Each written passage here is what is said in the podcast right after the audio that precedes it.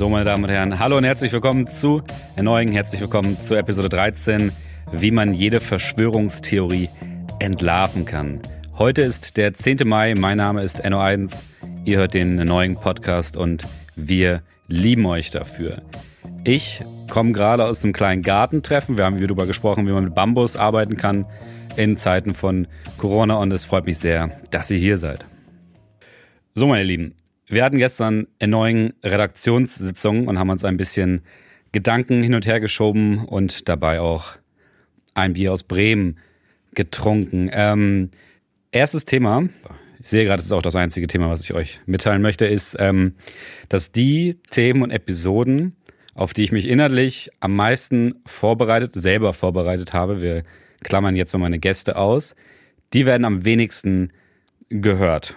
Das ist natürlich erstmal es bricht mir das Herz, ich sag's ganz ehrlich, es bricht mir, nein, es ist alles okay, aber es ist natürlich äh, ein klares Zeichen dafür, welche Sachen ihr gerne hören möchtet und ähm, welche nicht. Und natürlich ist es äh, für Menschen, die sich irgendwie tagtäglich, beruflich mit Politik, Nachrichten, bla bla auseinandersetzen, ein, groß, ein größerer Wunsch, sich dann auch irgendwie mal tiefer reinsetzen zu können am Wochenende, aber ich kann äh, sehr gut verstehen, wenn das äh, nicht der Wunsch von vielen ist und wenn viele vielleicht einfach nur neue Themen mal hören möchten, mal eine andere Perspektive hören möchten.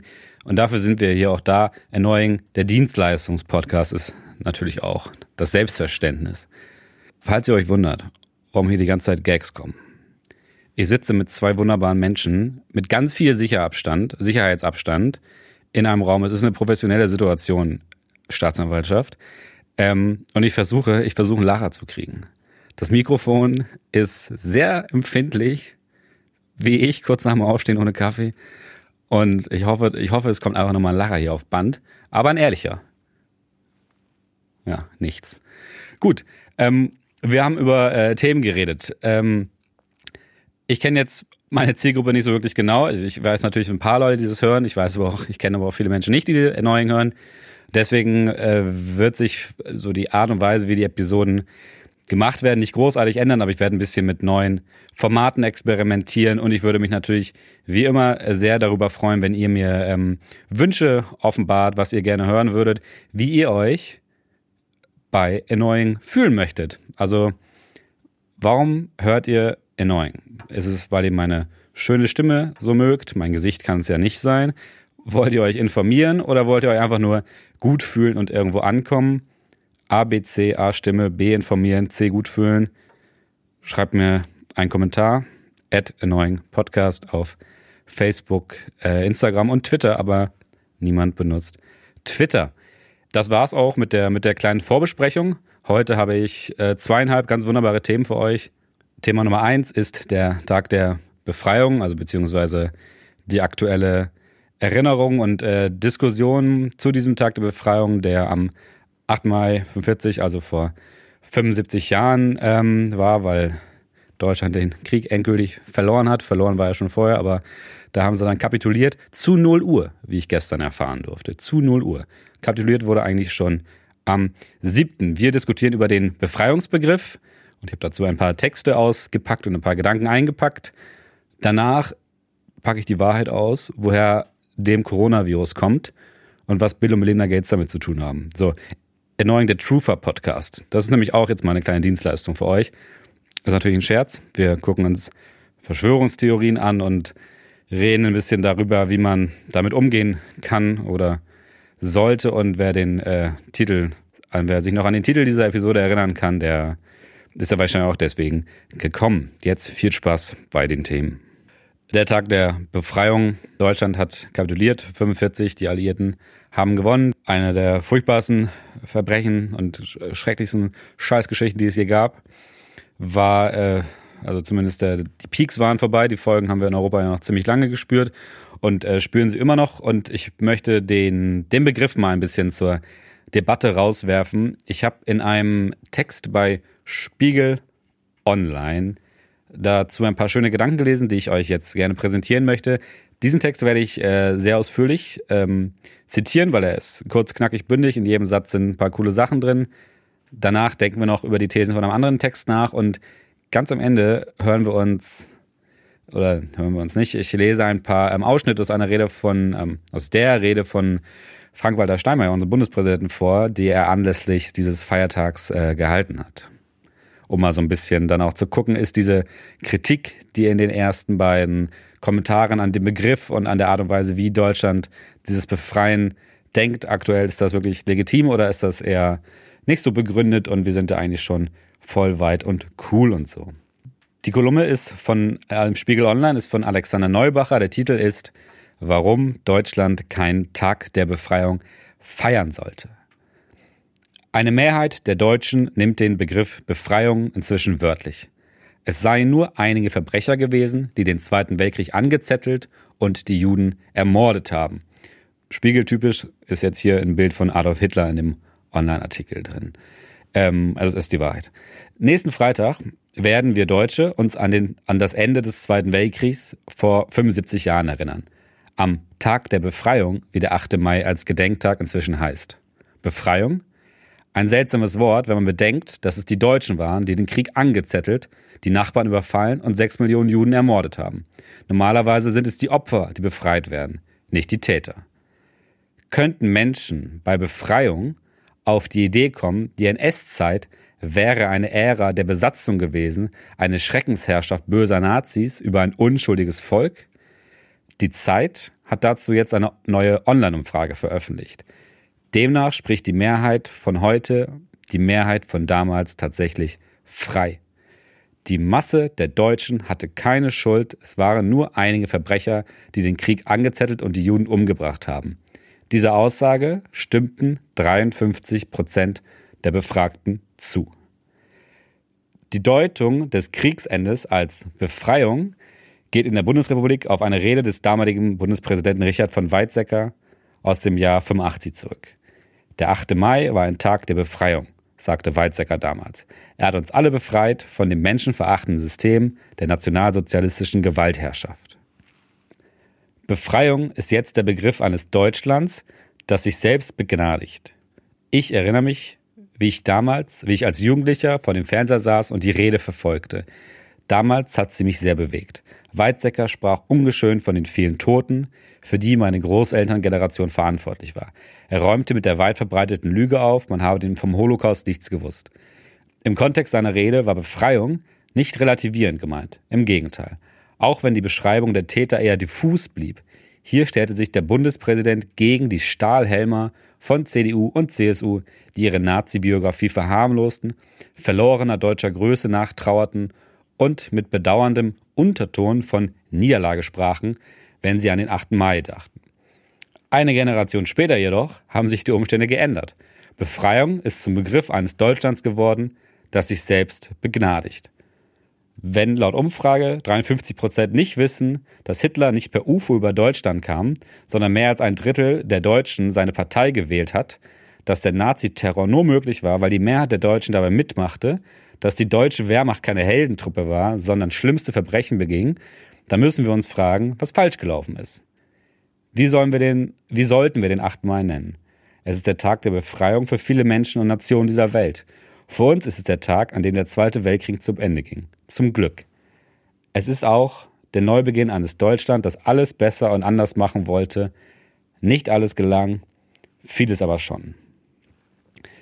Da ist der Text erstmal zu Ende und ich glaube, das ist ja ein Text, der eine relativ eindeutige These hat. Es geht um diese Kontrastierung, die jetzt offenbar mit dem, also die laut dem, laut dem Autor mit dem Freiheitsbegriff verbunden ist, dass eine gewisse Menge Deutscher oder eine sehr große Menge Deutscher von einer eher kleineren Menge, beziehungsweise aber trotzdem mächtigen Menge Nazis befreit wurde, was aber halt auch die Verantwortung an diesem Verbrechen aufsplittet. Das ist das, was er kritisiert.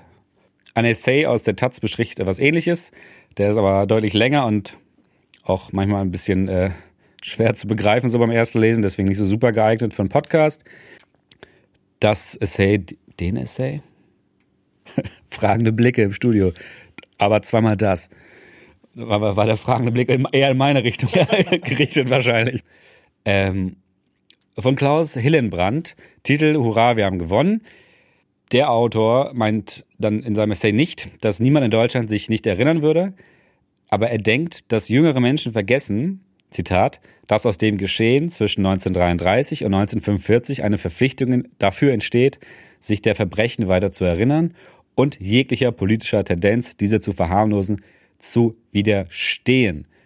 Und mit dem Begriff der Befreiung, so der Autor, könnte man sich aus der Verantwortung und dem Bewusstsein, dass diese Befreiung nicht den meisten Deutschen, sondern ihren Opfern galt, herausstehlen. Auch ein interessanter Punkt, wenn auch es seltsam erscheinen mag, Verantwortung für etwas zu übernehmen, das man nicht getan hat. Im Endeffekt übernimmt man die Verantwortung dafür, die Wahrheit über die deutschen Verbrechen zu verbreiten und zu erhalten. Und, und das ist auch so ein Appell, den jetzt in vielen Kommentaren online gerade kommt, der auch vielleicht mal ganz interessant sein kann, es kann nicht schaden, in der eigenen Familie mal wirklich intensiver nachzubohren und herausfinden, herauszufinden, wie das alles so ankam. Das ist äh, ein, ein Schicksal, was mir relativ äh, erspart blieb, weil ich ähm, keine Großeltern hatte, mit denen ich darüber sprechen konnte. Aber zum Beispiel erst vor kurzem habe ich mich mit jemandem darüber unterhalten und wir haben alte Nazi-Dokumente aus dieser Zeit angeschaut und es war sehr interessant, mal die Perspektive von jemandem, der mit einer Zeitzeugin gesprochen hat, äh, zu erfahren. Das ist vielleicht etwas, was man jetzt gerade nochmal selbst erleben kann und sonst gibt es auch im Netz äh, ziemlich viele spannende Zeitzeugenquellen dazu und es gibt viele, ähm, es gibt viele Zeitzeugenberichte von Opfern, die super wichtig sind. Und ich glaube, für das Verständnis von dem Punkt, den ich jetzt hier gerade angesprochen und kritisiert habe, wäre es halt auch mal ganz cool, Zeitzeuge berichten von Menschen, die wahrscheinlich eher Täter waren oder den Tätern relativ wenig in den Weg gelegt haben, sich anzuhören. Was hat denn unser Bundespräsident über den Tag der Befreiung in seiner Rede gesagt? Auch bei Steinmeier wird viel über die deutschen Verbrechen und die darauf folgende Verantwortung gesprochen. Das nie wieder wird zitiert. Deutschland wurde befreit. Deutschland soll dankbar dafür sein und müsse den Prozess der Befreiung und Ablehnung von dem NS-Gedankengut fortsetzen. Soweit, so gut. Was mir aber fehlt, ist das, was die beiden Texte, die ich hier gerade zitiert habe, auch ansprechen. Es wird nicht erwähnt, dass die Befreiung zuerst einmal durch ein Besiegen stattfinden musste. Also natürlich impliziert die Befreiung Europas durch die Alliierten, die er anspricht. Natürlich, dass, dass das Kriegsende ist, aber dieser konkrete Begriff, dass dieses Deutschland erstmal besiegt werden muss, bevor es, bevor irgendjemand befreit werden konnte, also so im, auf den gesamten Kontext gemeint, der fehlt. Und auch wenn es nicht direkt gesagt wird, aber in seiner Rede wird nicht wirklich erwähnt, ähm, wie sehr ein Großteil der Deutschen natürlich Bock auf das Dritte Reich und Nazi sein hatte. Ähm, ich habe da gleich ein Zitat für, wo er das kurz anspricht und da kommt der Punkt auch schon ganz gut raus. Genau, er sagt zwar, dass Deutschland von den äh, Europa, von den Alliierten befreit wurde, also nicht nur Deutschland, das als von den Nazis unterdrücktes Element, aber der Ansatz, wo er erklärt, dass diese Befreiung von außen kommen musste, reicht mir einfach nicht so. Das kommt zu kurz. Ich zitiere einen kleinen Absatz aus Steinis Rede. Die Befreiung war 1945 von außen gekommen. Sie musste von außen kommen. So tief war dieses Land verstrickt in sein eigenes Unheil, in seine Schuld. Oh, Schluss. Thema vorbei. Nahtlos weiter. Und auch wirtschaftlicher Wiederaufbau und demokratischer Neubeginn im Westteil Deutschlands wurden nur möglich durch die Großzügigkeit, Weitsicht und Versöhnungsbereitschaft unserer ehemaligen Kriegsgegner doch auch wir selbst haben Anteil an der Befreiung. Es war die innere Befreiung. Sie geschah nicht am 8. Mai 1945 und nicht an einem einzigen Tag, sondern sie war ein langer, schmerzhafter Weg. Aufarbeitung und Aufklärung über Mitwisserschaft und Mittäterschaft, quälende Fragen in den Familien und zwischen den Generationen, der Kampf gegen das Verschweigen und Verdrängen. Hier kommt auch wieder durch, wie stolz wir auf diese Aufarbeitung sein dürfen. Er hat natürlich völlig recht, dass man auf die Arbeit extrem vieler Menschen, die hart und lange dafür gekämpft haben, dass man in Deutschland sich dieser Verbrechen und des Nichts gewusst zum Holocaust, bla bla bla, eingesteht. Ähm, ich finde aber, er, er verpackt das einfach nicht richtig in dieser Rede. Es wird einfach nicht klar, dass halt eine riesige Menge da keinen Bock drauf hatte. Das kann man ruhig auch heute noch, wo es halt immer eine kleinere Menge ist, kann man das, finde ich, nochmal vernünftig ansprechen, um da eine gewisse Transparenz zu erzeugen. Er sagt zwar, dass das nun eine Generation gebraucht hat, das kommt mir aber gefühlt zu kurz, wenn die Wahrheit ist, dass Ex-Nazis und ähnliche in Deutschland noch ewig lang politisch richtig viel zu sagen hatten, geschenkt, dass es heute wieder eine Partei gibt, die da viel mehr zu sagen möchte. Die wird übrigens nicht zitiert. Ich glaube, was die zum Tag der Befreiung sagt, dürfte allen relativ klar sein. Sollte man nicht mehr so viel drüber nachdenken, ist aber auch ein bisschen lästig. Ähm, ist, also, das ist das zusammenfassende Zitat der Aussagen dieser Partei. Steinmeier geht für mich, wie gesagt, nicht zu weit, hat es aber ganz okay gemacht. Ich hoffe, ich habe euch mit der Kritik an diesem Befreiungsbegriff, die in den beiden Texten aus Taz und Spiegel Online sehr gut, wie ich finde, äh, zusammengefasst und pointiert wurde, ein bisschen was zum Denken gegeben für die kommenden Wochen ähm, und vielleicht auch ein bisschen was zum Diskutieren in den eigenen Familien, wo ja nochmal ein paar Generationen mehr am Tisch sitzen. Ähm, und Familien, in denen AfD gewählt wird oder dazu tendiert wird, macht euch nicht so einen riesen Kopf um diese Kleinigkeit. Ich glaube, ihr habt ganz andere Themen, über die ihr jetzt gerade ähm, diskutieren müsst und da wünsche ich euch auch viel Erfolg bei. Es wäre sehr interessant für mich, wenn ich zu diesem Thema, sei es jetzt, ob AfD zu Hause gewählt wird oder nicht, ein bisschen Feedback und Berichte aus, aus Wohnzimmern kriegen würde. Natürlich alles anonym selbstverständlich behandelt, aber das, das ist für mich persönlich sehr interessant, denn bei meiner Familie fehlt da wie im, wie so häufig im linksliberalen Kontext, fehlt da ein bisschen äh, die Dissonanz. Das war's zum Thema Tag der Befreiung. Und wir gehen ins nächste Thema. Und das ist Corona. Und jetzt packe ich die Wahrheit aus. Reden wir über Corona-Verschwörungen.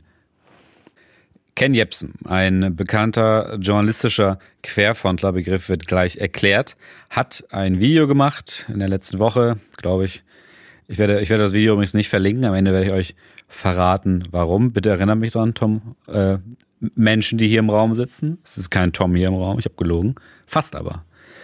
Ähm, er hat ein Video gemacht, in dem er argumentiert, dass die Bill und Melinda Gates Stiftung, eine, eine international unter anderem für Gesundheitsforschung und Aufklärung und Unterstützung sehr viel Geld ausgebende Stiftung, ähm, die Weltbevölkerung mit Corona, mit dem Coronavirus, dem aktuellen, unterjochen, also unter ihre Kontrolle stellen möchte mit den aktuellen rechtlichen Maßnahmen, die es deswegen so gibt, und die Bevölkerung der Welt auch reduzieren möchte. Ich, hab, ich erinnere mich nicht ganz genau, ob er meint, dass sie das auch mit dem Coronavirus machen wollen, aber das machen sie auf jeden Fall mit geheimen medizinischen Experimenten, wo sie Sterilisationsmittel beimischen. Das nur so als kleinen Exkurs in was in so einem Video alles passieren kann. Ken Jebsen, wer ihn kennt, weiß es, spricht sehr schnell, argumentiert sehr schnell, hat eine sehr gute Rhetorik, eine sehr gute Aussprache, vermengt dabei Zahlen, Statistiken und angebliche Kausalitäten mit seiner Meinung und mit Appellen. Also er ist auf jeden Fall ein politischer Aktivist. Man kann, man kann ihn als solchen bezeichnen. Der finale Appell ist, sich das alles aktuell nicht gefallen zu lassen, sich von links und rechts im Politischen zu verabschieden und zu realisieren, dass wir hier unten, die unterdrückt werden von diesen Machenschaften von Politik und Bill und Melinda Gates, gegen die da oben kämpfen müssen. Das erklärt netterweise auch gleich den Querfront-Begriff, in den ich ihn jetzt gerade mal reingepackt habe. Es gibt kein Rechts oder Links, nur Gut und Böse, grob gesagt. Und alle, die mitkennen, folgen, sind gut und kämpfen gegen das Böse. Das Böse sind wahlweise korrupte Regierungen, wirtschaftliche Lobbys oder internationale Interessengruppen oder alle zusammen, denn die sprechen sich natürlich auch alle ab. Angereichert wird das Ganze häufig mit klassischen antisemitischen Mythen und Stereotypen. Den ist ja leider auch, also diese Stereotypen und Antisemitismus, den ist ja leider auch rechts wie links gibt. Deswegen ist da die Querfront, da gibt es super viele, ähm, da gibt super viele Inkarnationen von diesen Bewegungen, politische Bewegungen, die in diesem Querfrontgedanken entstanden ist. Wäre auf jeden Fall ein ganz eigenes Thema oder ihr googelt den Spaß einfach mal. Und ähm, dieses Vermengen von links und rechts zu, hey, eigentlich sind es ja nur wir Schwachen, die von den Bösen da oben unterdrückt werden, ist ein klares Kennzeichen von diesen Leuten. Ken Jebsen hat die Leute in dem Video, das habe ich jetzt ähm, gerade nochmal mir angeguckt, auch zum Besuch von Protesten aufgerufen. Und in Stuttgart kam deswegen gerade, wir haben jetzt gerade Samstagabend, also der 9. Mai, kamen gerade 5000 Leute deswegen auf die Straße. Das war natürlich nicht nur Ken, also die waren natürlich alle nicht nur wegen Ken da, sondern die ganze Community hat super viele Menschen, die solche Videos machen, die irgendwas verbreiten. Es gibt auch eine Partei, die dazu gerade sehr viel macht. Widerstand 2020 heißt die, also die möchte sich gründen, diese Partei. Und da sind natürlich nicht nur Leute, die an diese Verschwörungstheorien glauben, das sind natürlich auch einfach Leute, die Bock haben gegen die, oder die Bock haben, das, äh, das macht das runter, die mit, mit vollem Recht gegen die aktuellen Maßnahmen, die ja super einschränkend sind, und da kann ich sehr gut verstehen, dass man dagegen da protestiert, und die müssen natürlich kritisch begleitet werden, die sind da auch, laufen dann aber halt auch Seite an Seite mit Leuten, die denken, dass Bill und Melinda Gates in Indien Sterilisationsmittel an Frauen verkauft und so tut, als wären das Impfung, was halt völliger Bullshit ist, auch wenn es da einen Skandal gab, der durchaus kritisch zu betrachten ist, aber es gibt keine Weltsterilisierungspläne von der Bill und Melinda Gates Stiftung. Und wenn es sie gibt, sind sie relativ ineffizient, denn die Weltbevölkerung wächst ziemlich weiter, äh, ziemlich gut an eigentlich. Meine Frage ist jetzt, wie geht man gegen sowas vor? Mir ist tatsächlich im privaten Umfeld äh, letztens diese Frage auch gekommen, also ich habe sie mir selber gestellt, weil mir eine Freundin, ich hoffe, sie ist mir jetzt nicht zu böse, dass ich sie hier als Beispiel benutze. Ich werde ihren Namen natürlich nicht erwähnen. Er hat mir dieses Video geschickt. Das ist ganz interessant, dieses Video von Ken. Ich werde den Titel nicht nennen, denn warum sollte ich euch eine Quelle verlegen, die voller Unwahrheiten ist? Dieses Video von Ken hat nämlich verhältnismäßig relativ viele Views bekommen und ist, glaube ich, deswegen auch so ein bisschen aus dieser Verschwörerszene äh, also rausgekommen. Ken war eh schon immer eine sehr gute Schnittstelle zwischen Menschen, die völlig abgedreht sind und Menschen, die nur so ein bisschen abgedreht sind und dann kommt es dann halt auch häufig mal in die Timelines von Menschen, die gar nicht abgedreht sind. So auch diese Freundin, die hat mir das Video geschickt, gar nicht um mich davon zu überzeugen, sondern sie hat mich einfach gefragt, hey Enno, was hältst du denn davon? Und dann saß ich da und klar, die erste Antwort ist, hey du, das ist reiner Bullshit. Hätte ich ihr gerne so geschrieben, hab mir dann aber direkt auch die Frage gestellt, kann ich so überhaupt jemanden überzeugen? Und dann, und ich habe das Video noch nicht mal gesehen, aber mir war völlig klar, das ist Ken FM, der Typ ist, seit fünf Jahren ist der durch. Du brauchst den Sachen nicht mehr folgen. Da sind sicherlich ab und zu schlaue Gedanken dabei, es ist ja auch kein Idiot, aber dessen Welt und, und Glaubensbild ist völlig durch. Und deswegen ist das Video garantiert auch Bullshit. Hab, hab das Video aber zu dem Zeitpunkt noch nicht angeguckt gehabt und ich hatte auch kein Interesse, mir eine halbe Stunde Ken Jebsen reinzuziehen. Ich habe durchaus auch Sachen, die mir mehr Spaß machen als das. Also habe ich mich dazu entschieden, könnt ihr mir ja gerne mal sagen, ob ihr das für eine gute Art und Weise hält, haltet, ähm, diese Freundin zu fragen, welche Thesen aus dem Video fandest du denn gut und überzeugend? Also es muss ja einen Grund gegeben haben, dass sie mir das schickt. Vielleicht war sie auch komplett unsicher. Leider hat sie auf meine Fragen zu dem Thema noch nicht geantwortet. Ich wollte sie jetzt auch nicht sehr lange damit nerven. Es ist auf jeden Fall keine Debatte zwischen uns beiden entstanden. ich debattiere gerade einfach nur, wie man vielleicht mit sowas umgehen kann. Und ich habe sie dann halt gebeten, sag mir die Thesen, die du gut fandest. Und dann hätte ich im Anschluss halt versucht, diese Thesen zu entkräftigen, hätte sie gerne mal kurz mal recherchiert. Und wie bei allen Sachen von Ken Jebsen ist es meistens so, wenn man sie nicht in dem Staccato, in dem er sie erzählt, hört, dann ist die Glaubwürdigkeit auf einmal weg. Weil er verbindet dann immer so, so kleine Fakten, die vielleicht auch so ein bisschen stimmen können, mit einer, mit einer Meinung und dann holt er nochmal einen ganz anderen großen Akteur mit ins Boot und, und, und pumpt das Ganze zu etwas Mächtigen, zu so einer Verschwörung auf, die es gar nicht gibt. Eine sehr gute Quelle, die ich euch zu dem Thema ans Herz legen möchte, ist ein Video von Hubertus Koch, wird in den Show Notes verlinkt. Das ist ein sehr toller Journalist, der sehr viele geile Reportagen gemacht hat, der auch gerne mal sich ein paar verrückte und ein paar sehr schwierig zu bearbeitende Themen raussucht. Das ist mit einer Doku, wo er in Syrien war, bekannt geworden, hat auch mal eine Doku gemacht, wo er sich von einem MMA-Fighter hat verprügeln lassen. Und in dem Video, was ihr euch auf jeden Fall anschauen solltet, wenn euch dieses Thema interessiert, reagiert er auf Ken Jebsen, sitzt da, schaut sich das Video von Ken Jebsen an, macht eine Pause und fügt später im Schnitt eine Korrektur von den Zahlen ein. Und das macht er super, das macht er richtig gut. Und ich finde, was man bei ihm, also er ist ein Mann, der sehr expressiv mit seinen Gefühlen umgeht. Wenn er, wenn ihm was stört, dann sagt er das. Das ist immer schon seine Art gewesen.